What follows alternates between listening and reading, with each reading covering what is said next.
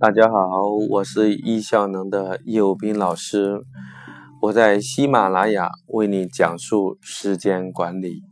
时间自由，我们才能获得人生的自由。欢迎你在每天早上六点钟收听，透过早起，透过聆听叶老师的录音课程，你可以培养早起的习惯。那刚好今天上午我们继续来分享课程，我想讲什么话题呢？我要讲的就是习惯，习惯就是我由我们潜意识来控制的行为。我们一个人一天有百分之七十到八十的行为受习惯控制，当然呢，有的是好习惯，有的是不好的习惯。其实，成功人士或者优秀人士与不成功、不优秀的人的区别，就在于有没有优秀的习惯。所以，亚里士多德说，优秀是一种习惯。那习惯跟时间管理有什么样的关系呢？如果我们用潜意识能够管理我们的事物，那我们就不需要用大脑，也不需要用工具来管理。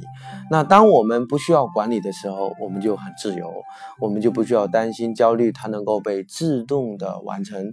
比如说刷牙、呼吸，对吧？心脏的跳动啊，这些呢都是什么潜意识控制？当然了。我们开车啊，初期我们是用大脑，透过我们的眼睛啊、呃六根啊来观察啦，大脑来判断，我们就会显得很紧张。我们开个车很紧张，慢慢呢，我们经过训练呢，它就变成了我们的习惯呢，我们就形成了条件反射，就越来越容易的。管理了，对不对？所以今天我想告诉你一个非常重要的秘密，你一定要养成习惯。啊，时间管理，呃的背后呢，其实是什么？是你有拥有很多很多的好习惯。即使我在之前可能说跟你讲授的，比如说你把大脑里的事写下来，你能够写，一有事你能够写。它也是一种习惯，你能够经常的运用工具来安排你的时间，运用日历，你也是运用你的习惯。好了，那我讲的更多的是关于习惯成自然啊。那我们今天我们要来讲一讲如何来管理自己的习惯呢？那这要从我们的工作生活时间的配比来讲起。一个人一天有二十四小时，那我们大量的事情是重复的，啊，有很多的习惯控制我们生活中的行为。如果你的习惯是高效的，如果你大量的生活是有序的，那你一定是被习惯控制的，对不对？那我希望你这些最好是好习惯控制，比如说你会早起。比如说你会早睡，比如说你早上起来，你会去有一个清晨的仪式啊，你会去洗冷水澡，去喝水，喝蜂蜜水啊等等。我每天呃早上起来都有例行自己要做的啊，要么给孩子啊打个电话，对吧？要么在家呢送孩子去学校，对吧？当然了，洗冷水澡我也讲过了，写晨间日记讲过了。晨间有时候我也会阅读啊，我有时候也会去跑步啊，一周大概跑三到四回，那这些都是我的习惯。那我一天还会有什么冥想的时间啊？有时候会早中晚三次，有时候会是可能会减少到一次啊。那这些都是我的习惯。当然，我碎片时间呢。啊，会去看看我手机里的电话清单。如果我的精力比较好，我就会打电话。我碎片的时间呢，也会去，哎，有时候会去冥想，有时候会去做做短时间的这个力量的运动。啊，这些都是我好的习惯，对不对？这些好的习惯呢，因为我常年养成呢，它潜移默化呢，我不需要去管理它啦。呃，我只需要是 促进。